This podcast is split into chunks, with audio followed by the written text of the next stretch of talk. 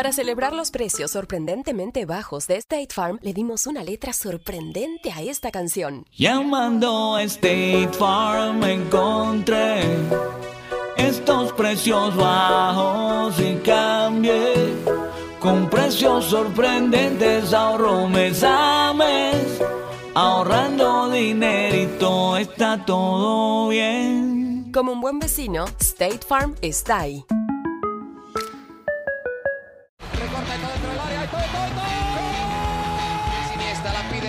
Intenta meter y lo hace bien para Larso, la deja para todo, todo, todo, todo, todo, todo. No puede apoyarse Juli, que balón acaba de meter para allá. Valenti, Valenti, ¡gol! De Neymar, la pone por dentro Andrés, Andrés la juega. ¡Qué golazo! ¡Qué gol! Sí, un regate, mira el segundo el disparo, el rechace tiene que llegar. ¡Gol! Barcelona.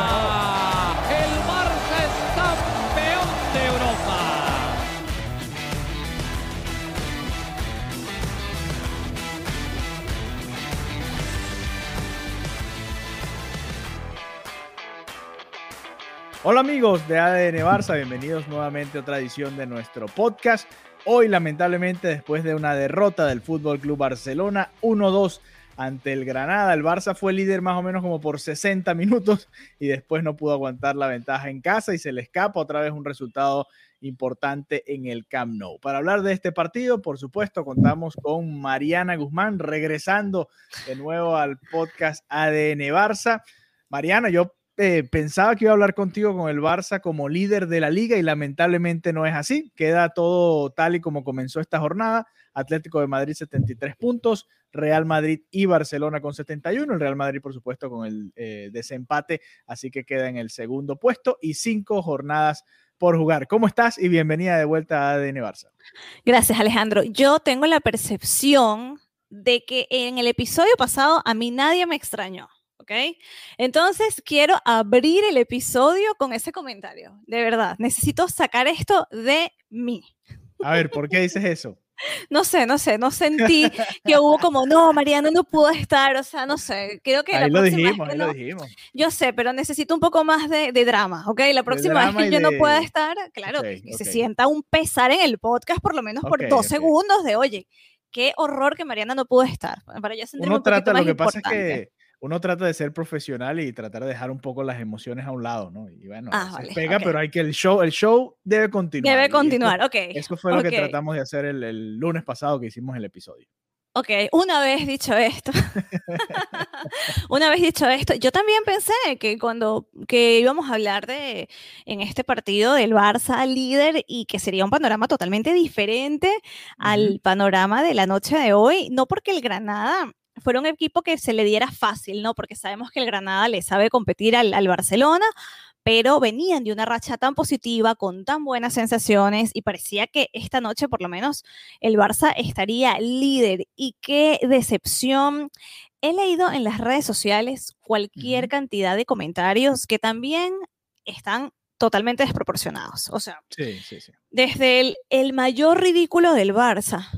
A no, ver, no, ha habido, Hay que, primero no es el mayor y lo sabemos. Pero también hay que respetar un poco al otro equipo. O sea, es que el Barcelona salió a jugar contra el Granada. No, eh, mm, también hay que respetar a los jugadores del Granada y a todo. Que era un partido que tenían que ganar, sí, que venían con buenas sensaciones para ganarlo. Obvio que estaban en casa y que eso también ayudaba de alguna manera, aunque sea un, un estadio totalmente vacío, pero ayudaba al Barcelona, sí, pero ya de hablar a que fue un ridículo o pasar del momento éxtasis con Ronald Koeman es el mejor porque toma la masía desde el momento de que salieron las alineaciones a Sí. qué vergüenza Ronald Koeman, yo creo que hay, hay que calmarse. Yo creo que la gente tiene que respirar un poquito profundo y entender que el fútbol es así. En el fútbol, mira, el otro equipo también está jugando fútbol. Entonces, para mí, no fue un partido bochornoso, no fue un partido vergonzoso del Barcelona, fue un partido donde pudo ser mejor y donde Sí. debió ser superior, pero tampoco también quiero detener ese hilo de comentarios que he estado leyendo totalmente desproporcionados. Em, era una oportunidad espectacular, era una oportunidad que, que, es lamentable para todos los culés, porque era el momento para que el Barcelona estuviera celebrando la noche de hoy, que le dieron la vuelta a la temporada de estar en los puestos mitad de tabla hacia abajo a lograr encontrarse en, en el top. Así que nada, eh, como, como lo decía mm, Jordi Alba, al final, al final, al finalizar, finalizar que es un palo, o sea, es un golpe para ellos haber perdido, pero que quedan cinco finales, que ya lamentablemente no dependen de ellos mismos, que eso también era lo interesante de, de esta noche. Pero, a ver, eh, para, para, los culés es lamentable, pero también a nivel de efecto de la liga hay que decir que esto está poniéndose muy emocionante, porque eh, no, no, sabes. no, no, sabes qué va a pasar. o sea, ya no es esa liga predecible de. Claro, y también eso le da un poco de más de, vida a la liga, que por muchos años era muy predecible, o Barcelona o Real Madrid, porque ya está el Sevilla está diciendo, hola, yo estoy aquí, y cuidado, cuidado, porque el Real Madrid con todos los lesionados, con el acotamiento físico, con las bajas y con Champions, yo creo que el Madrid dos pasos atrás, de aquí en adelante. Sí, a ver, el es la única liga en Europa, por ejemplo, que está todavía en, el aire, ¿no? Que, cualquiera puede quedar campeón. En Italia el Inter está escapado, en, Inglaterra el Manchester City también, en, Alemania, en la Bundesliga, el Bayern Múnich va tranquilo encaminado, quizás en Francia está un poquito más parejo, pero de resto en, España es donde está realmente esta pelea entre cuatro ahora equipos, porque yo mencioné al Atlético, al Real Madrid y al Barcelona, pero tú tienes razón, el Sevilla está apenas un punto detrás del Barça y del Real Madrid y juega, por cierto, con el Real Madrid también dentro de las próximas fechas, así que todo esto todavía está muy enredado y podrían pasar cositas, como dicen por ahí. Pero a ver, vamos con, por el comienzo. La alineación del partido de hoy, Mariana, hubo rotaciones, lo conversábamos el lunes con Juan, qué podía hacer Kuman, ya vimos como el equipo había sufrido mucho el jugar jueves y domingo, iba a haber rotaciones de algún tipo porque se veía que el equipo estaba fundido en, en, la parte física y le tocó a Pedri por primera vez en la liga comenzar, bueno, creo que por primera vez en la liga comenzar desde el banco, que había sido eh, titular prácticamente en todos los partidos. Pero Lo comentábamos que tenía que descansar. Sí, sí, ya basta. Pero el tema de conversación terminó siendo la titularidad de un Titi. Samuel Untiti volvió al once titular en lugar del Englet eh, en esta línea de tres. Y, bueno, fue el tema en las redes, ¿no? Y además, como se termina perdiendo el encuentro, por supuesto que, fue uno de los señalados de, de, la afición culé, aunque para mí no fue todo culpa de, Samuel Untiti. Fue un, momento malo en general del equipo, pero ¿qué te pareció que fuese titular Untiti y no Ronald Araujo, por ejemplo, por izquierda, que ya también venía recuperado y que ya había jugado algunos minutos?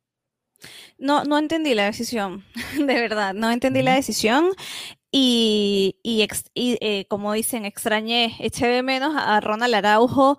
Parecía como si Kuman y el equipo no estuvieran tan conscientes de lo que se estaban jugando hoy, ¿no? Era como, como si fuera un partido más, como bueno, no importa.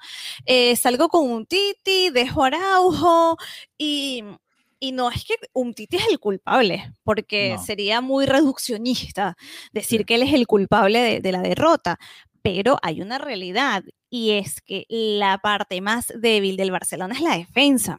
Entonces, teniendo esto, claro, tienes que reforzar y tienes que ver cómo puedes blindarte en, tu lugar más débil. Y parece que hoy Kuman no, no, estaba claro de que ese era su lugar débil y que no tomó las decisiones correctas. ¿Tú, tú qué pensaste cuando, cuando lo viste como titular? Mira, me sorprendió porque yo pensé que el que iba a rotar era Piqué y que Araujo iba a ser el central con... Sí, porque teniendo partidos eh, jueves y domingo, dije, bueno, para que juegue Araujo, creo que lo va a poner por derecha y que va a jugar Lenglet y, ya, y creo que ese iba a ser el 11, pero no, me sorprendió porque por eso. Ahora, cuando ves la plantilla, la realidad es que el único central zurdo, además del Englet, es un Titi. Entonces, si, él quería jugar con un central zurdo de ese lado, que no lo ha hecho toda la temporada, hay que recordar que en, algún momento jugó Mingueza junto a Araujo y Araujo era el que se eh, colocaba en el lado izquierdo. Eh, tenía esa opción, pero sí me sorprendió por eso, porque pensé que, en todo caso iba a entrar Araujo de, todas, todas. Y fíjate que ni siquiera jugó el partido de hoy. Eh, pero de resto creo que el, el, el 11 era el que todos preveíamos y la X entró por Pedri y lo hizo muy bien, la verdad. Jugó un muy buen partido, se asoció, tuvo, tuvo más o menos un rol similar al que tiene Pedri. Además tiene una potencia física que, que le hace falta a este equipo. ¿no? Este equipo juega y toca muy bien, pero a veces le falta un poquito más de, de ese roce, esa pelea ahí en el medio campo y, y tener a alguien de la corpulencia de, de Ilaix ayuda. Y fíjate que un Titi obviamente no es el inglés, no tiene la misma calidad en estos momentos que el otro uh -huh. central francés.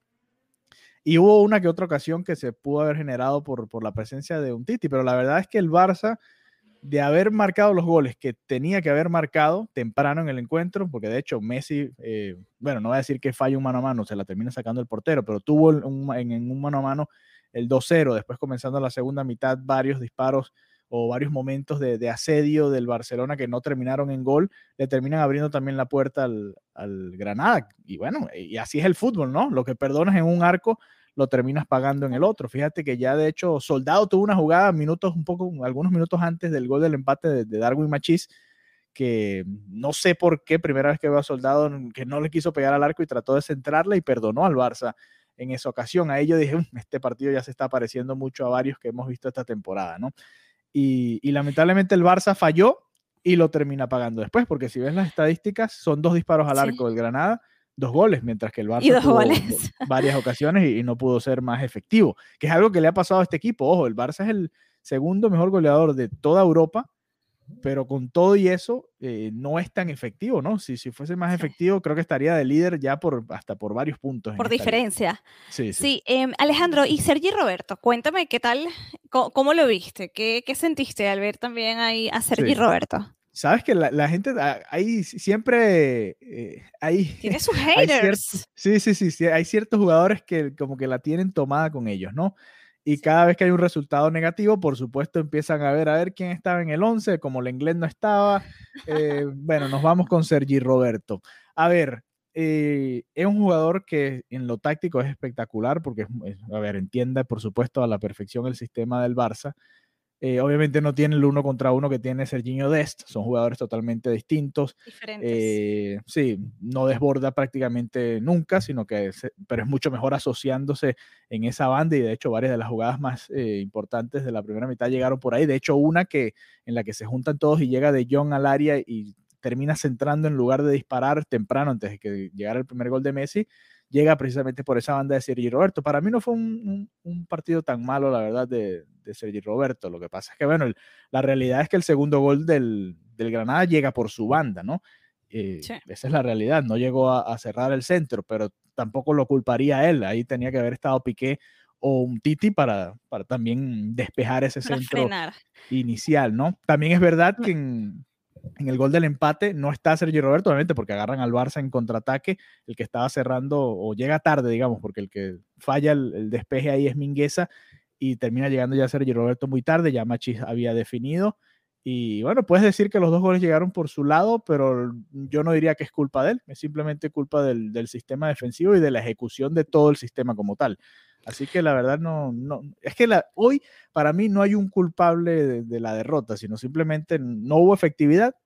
El rival aprovechó las dos que tuvo y, y así es el fútbol y punto. La verdad es. Sí, sí, sí, sí. Igual eh, con, con, el tema de Sergi Roberto, siento exactamente lo mismo que tú. No sé por qué es un jugador que, que tiene toda la vida en el Barça, celebró 300 partidos y hay muchas personas que lo critican y me parece que es injusto. Es una temporada que ha sido complicada para él por el tema de las lesiones. Sí. Es como no desproporcionada sé. la crítica, ¿no? Puede tener es alguna que otra jugada mala. Pero... Exactamente, esa es la palabra. Es totalmente desproporcionada la crítica a Sergi Roberto. A mí en lo particular me gusta cómo juega, me gusta lo que puede aportar al equipo y tal cual. Hoy no creo que haya una persona o no, ya va. en el campo no creo que haya un culpable a señalar, pero sí creo que Kuman falló con el sistema planteado. Entonces, podemos, si hay un podemos, responsable, sí. no tendría que ser eh, los que estaban en el campo, sino Kuman, que, que creo que no alineó las piezas de manera correcta. Como que quizás pensó que era otro partido más de la liga, quizás inclusive se pudo haber sentido demasiado seguro porque estaban en casa y era el Granada, pero se habría sí. que señalar a un responsable dentro de lo normal que es en el fútbol unas veces ganar y otras veces perder. Yo creo que en este partido el que habría que señalar sería a Ronald Kuman No sé, me- ver, eh, ¿qué opinas? Para cerrar el tema de Roberto, hoy el Barça, para que tengan una idea, llegó más veces por su lado que por el de Jordi Alba. Así que, eh, y no veo, no escucho a nadie criticando a Alba por, por que eso, ¿no? tampoco Sí. hizo nada fantabuloso el día de hoy, Jordi Alba. Fue un No, partido no. discreto. A ver, hay que recordar, este Granada estuvo a punto de eliminar al Barça en la Copa del Rey y los dos goles de esa remontada llegan por la banda de Jordi Alba. Incluso el, el quinto gol lo hace Jordi Alba, una volea. El cuarto gol también fue un centro desde la izquierda. El Granada obviamente se preparó para que, bueno, este partido no me lo pueden ganar por esa banda. Ya me hicieron, me remontaron y, y me, me metieron cinco goles en ese partido de Copa del Rey y la mayoría por esa banda. A ver, eh, eso también hay que entenderlo. El Granada hizo su ajuste y el Barça simplemente no, no fue efectivo con las otras oportunidades que tuvo. Eh, volviendo a lo de Kuman, a ver, eh, es que, en general para mí el equipo jugó bien, más allá de esos 10 Claro, pero 15 imagínate que hubiera estado. Dest o Araujo. A mí lo que me llama la que, más atención, difícil.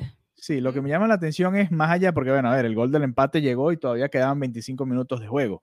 Ahí es donde yo veo que a Kuman le cuesta reaccionar y, y dar el golpe de timón y por lo general lo que hace es meter más delanteros, puso a Dembélé y puso a Trincao, Ujú. Pero eso más bien desordena al equipo. A ver, de hecho, sacó a, a Mingueza, lo volvió, en- dentro de todo lo señala, porque para mí no había que cambiar el sistema, era simplemente quizás mover un poquito las piezas que estaban dentro del campo, eh, mete a Pedri por Ilaix, cuando para mí Ilaix estaba haciendo un buen partido, no sé, ahí hubo, no, no me parece que era la solución del momento, pero lo que entiendo es, a ver, metes delanteros y al final lo que haces es seguir amontonando gente arriba y la verdad es que el equipo se, se Cuando desordena. la falla no es ahí, claro, sí, me, extrañó, me extrañó que, que no pusiera Pucha al minuto 85 otra vez, ¿no? De verdad te extrañó.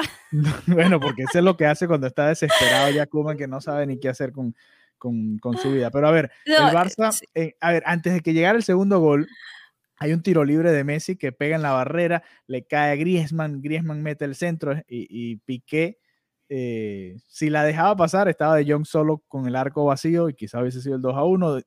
Piqué estira el pie hacia atrás y desvía el balón y, después a los pocos minutos llega el, segundo gol del Granada. También hubo un poquito de, esa mala suerte que hemos estado conversando a lo largo de esta liga. A veces te sonríe, a veces no te sonríe. Y, y bueno, también es parte de todo lo que estamos viviendo. Y creo que comentábamos cuando quedaban ocho jornadas que, que, a ver, que cuando hacíamos la previa de, de este remate final en la liga, decíamos, bueno, ¿quién se ve mejor para, para el cierre de este campeonato? Y creo que los dos coincidíamos en que ninguno de los tres equipos, y ahora podemos agregar al Sevilla cuatro equipos, eh, ninguno de los cuatro iba a ganar los ocho partidos.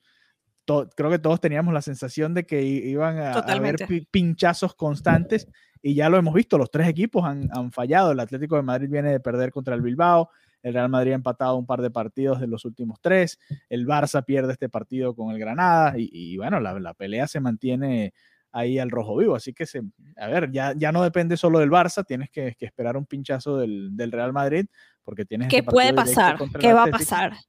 Con eso Sí. cuento, con eso, con eso, porque el- la cantidad de lesiones, estar en otra competición, la prioridad es la Champions, así que con eso cuento. Y también pienso que el, el Atlético de Madrid también va a tropezar, porque está en, en esa línea eh, donde se está espichando, o sea, se ha ido espichando desde lo máximo, cada vez queda más chiquitito. El Atlético de Madrid, cada vez son más las críticas contra el cholo, contra el cholismo, contra cómo responde, contra su filosofía, contra los cambios que hace. Entonces, también creo que, que, que por eso decía hace unos minutos que, que viene a ser emocionante, porque ninguno se ve infalible, ¿no? Aquí Sí. se abre la competición verdaderamente y creo que por esa parte sí se vuelve emocionante porque de verdad quiero saber quién va a ganar y quién va a pinchar e- en este momento.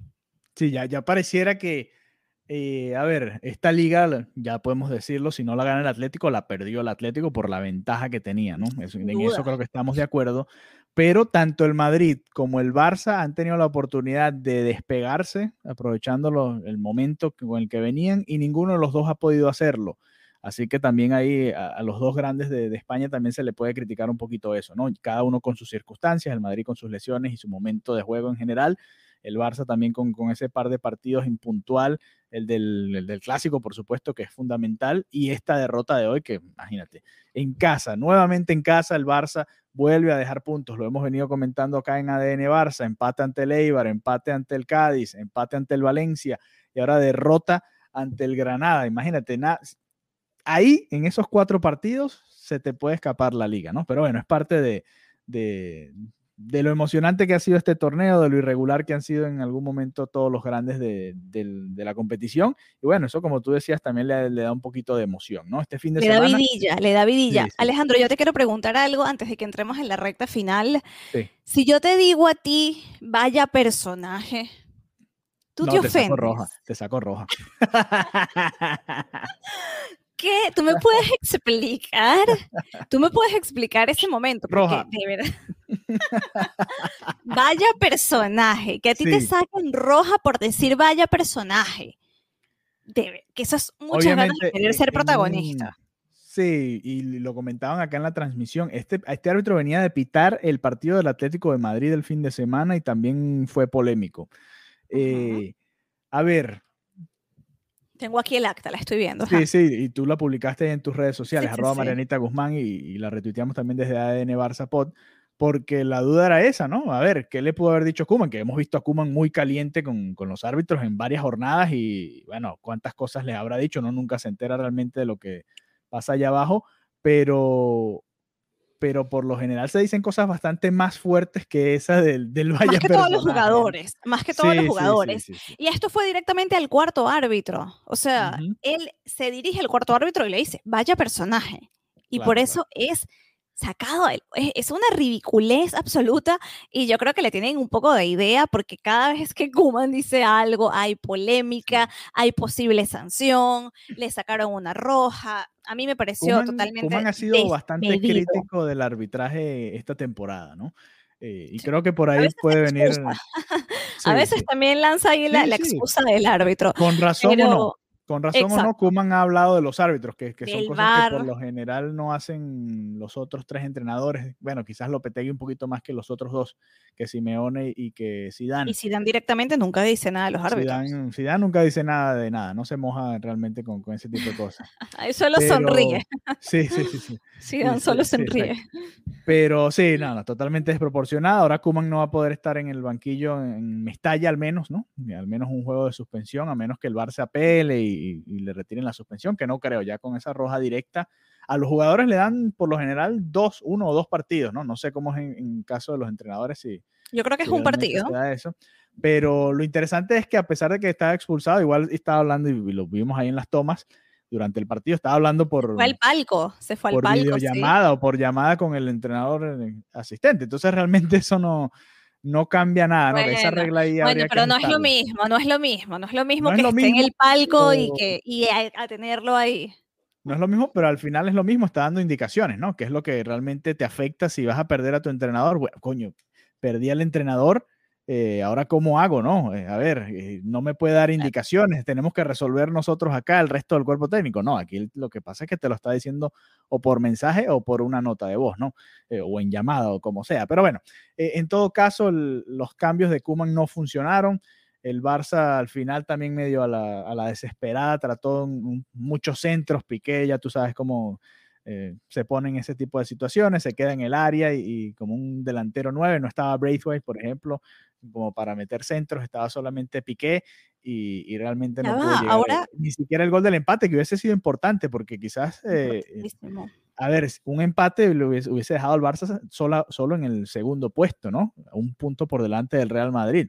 Y, y, quizás ahí eh, se perdió un poquito la perspectiva. El Barça se desesperó mucho, también faltaban las piernas. Este equipo viene ya bastante rodado, como todos, como prácticamente todos los que están en esta lucha, incluso el propio Granada también, que ha tenido una temporada europea complicada este año y que se acerca al Villarreal, por cierto, en esa lucha por el séptimo puesto.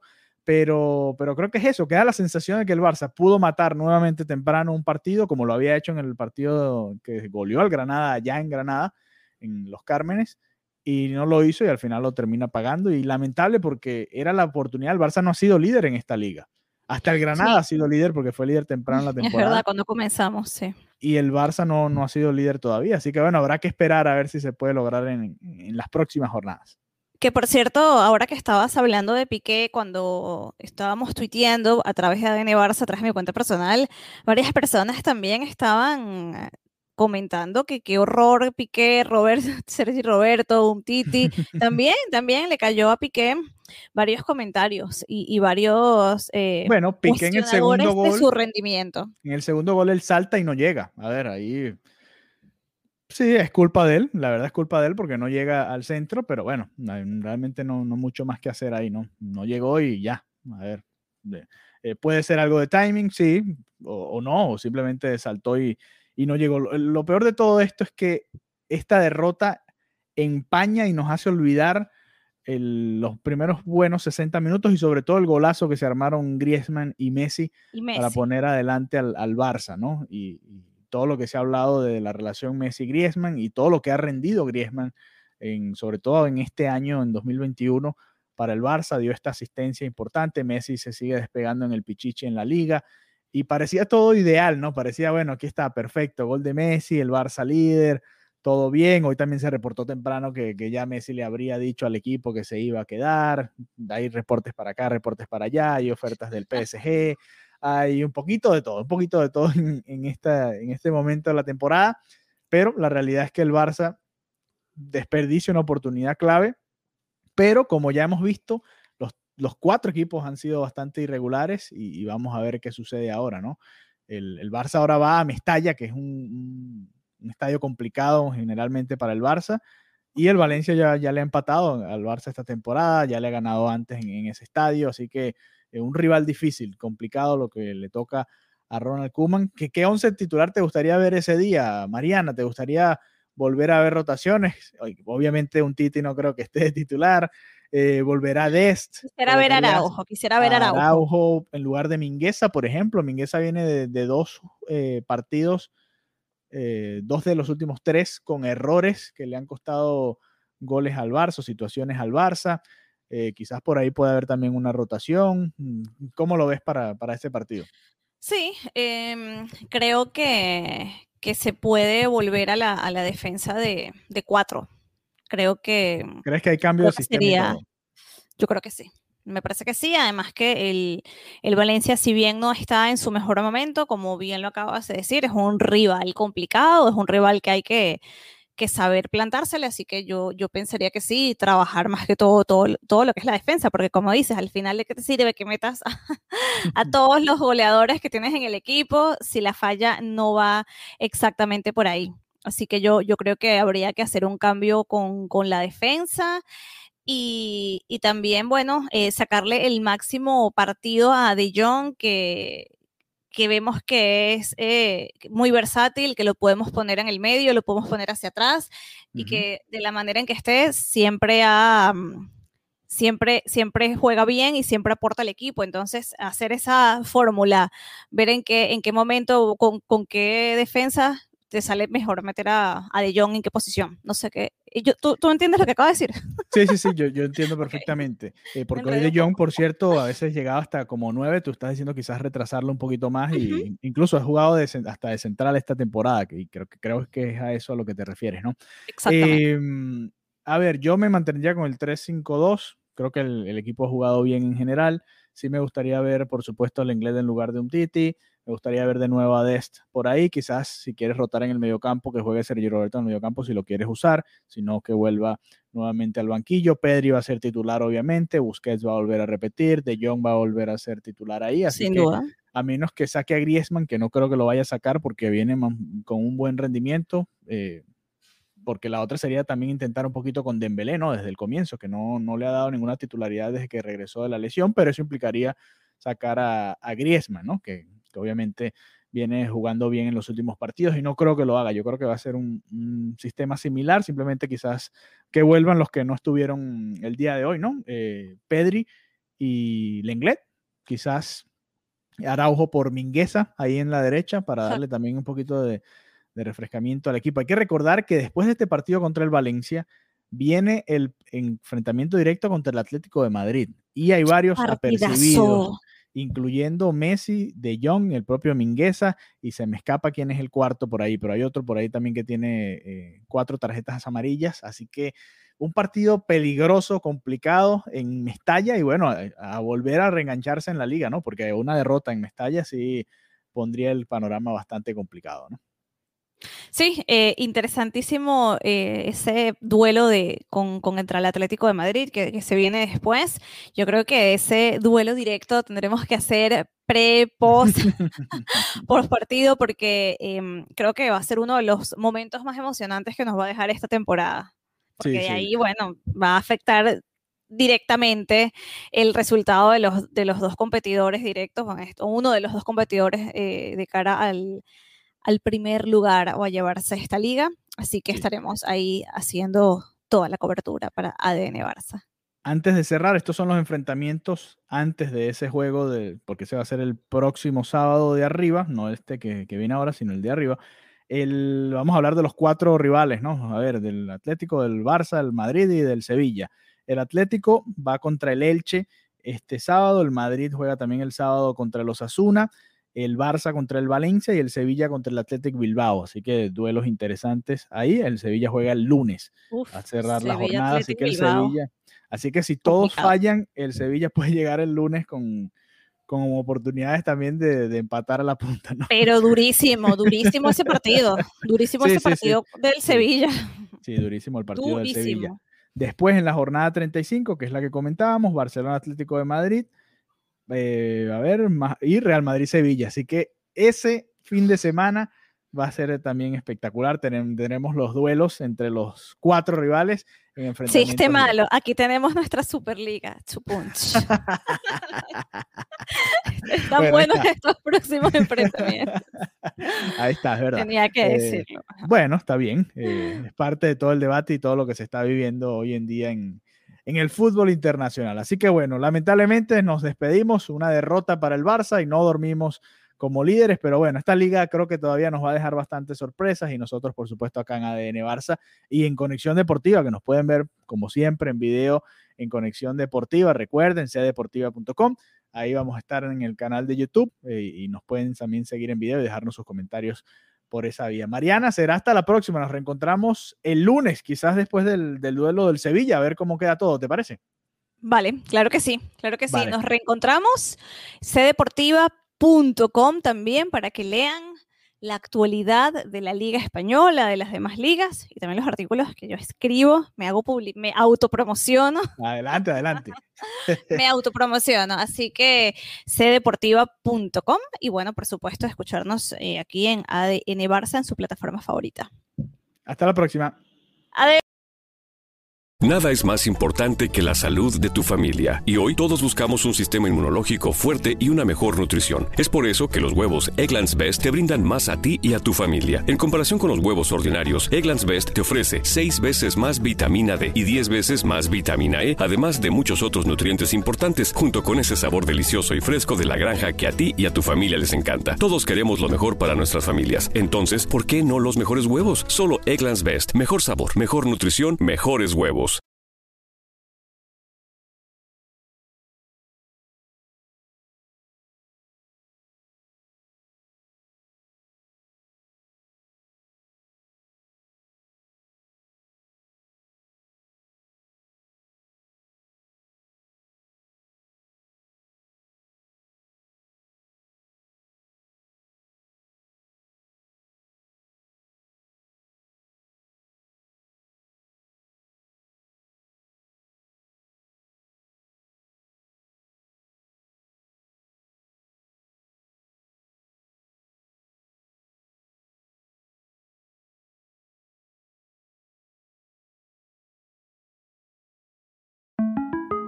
Para celebrar los precios sorprendentemente bajos de State Farm, le dimos una letra sorprendente a esta canción. Sorprendente, State Farm es. Con esos precios tan bajos, ahorro mes a mes. Sorprendente, State Farm es. Yo quiero esos precios bajos, ahorrar es un placer. Como un buen vecino, State Farm está ahí. Viernes. Los críticos aclaman que esta es la experiencia para que los cines fuera un hecho. A Quiet Place Part 2. Clasificada PG-13.